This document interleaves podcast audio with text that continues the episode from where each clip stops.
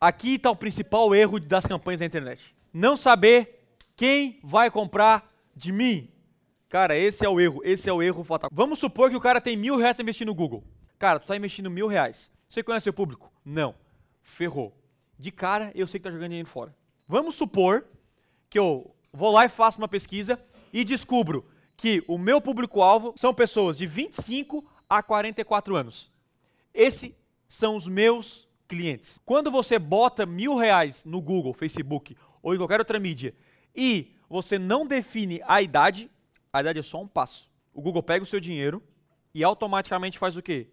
Coloca 50% mais ou menos para mulher, 50% para homem e pega dentre o homem e a mulher divide nas idades, 18 a 25, 25 a... Só que se o teu público é de 25 a 44 anos, se o cara investe mil reais, mais ou menos, ele investe 50% masculino, 50% feminino, só ali estamos jogando quantos, quantos dinheiro fora? 50% da verba. Então aqui do mil, 500 foi jogado fora.